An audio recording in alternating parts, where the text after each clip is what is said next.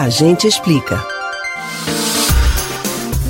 O presidente da CPI da Covid, senador Omar Aziz, determinou na quarta-feira a prisão do ex-diretor de logística do Ministério da Saúde, Roberto Dias. Para o senador, o ex-funcionário do Ministério da Saúde estava mentindo durante o depoimento e, por isso, precisava ser detido. A prisão foi determinada, Roberto Dias foi levado à delegacia, mas pagou uma fiança de R$ 1.100 para deixar o local. A atitude do senador Omar Aziz em deter Roberto Dias surpreendeu muita gente. É que tem várias pessoas que desconfiam que a CPI resulte em prisões ou resultados melhores definidos. No que você acha que vai dar a CPI da Covid? Teremos um resultado ou tudo acaba em pizza? Tire algumas das suas principais dúvidas sobre o que é possível para o futuro da CPI no Agente Explica de hoje. Prever qualquer coisa relacionada à CPI da Covid é muito complicado. Até porque quem poderia imaginar o tanto de reviravoltas que a comissão já apresentou?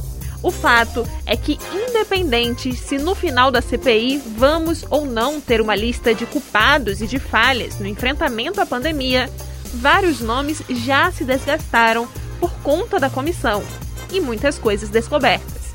Então, de alguma forma, algo já está acontecendo.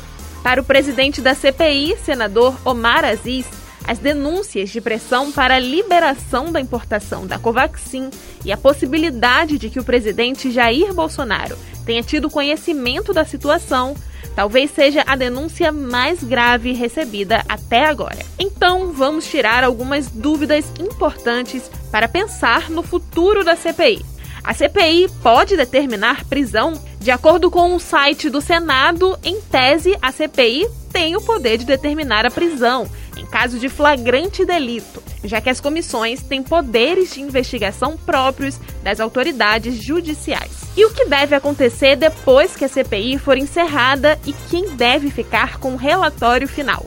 Após o término da CPI, um relatório será gerado e encaminhado às autoridades judiciais para que haja a responsabilização civil ou criminal dos atos. Isso mesmo. Não são as pessoas que compõem a CPI as responsáveis por condenar culpados.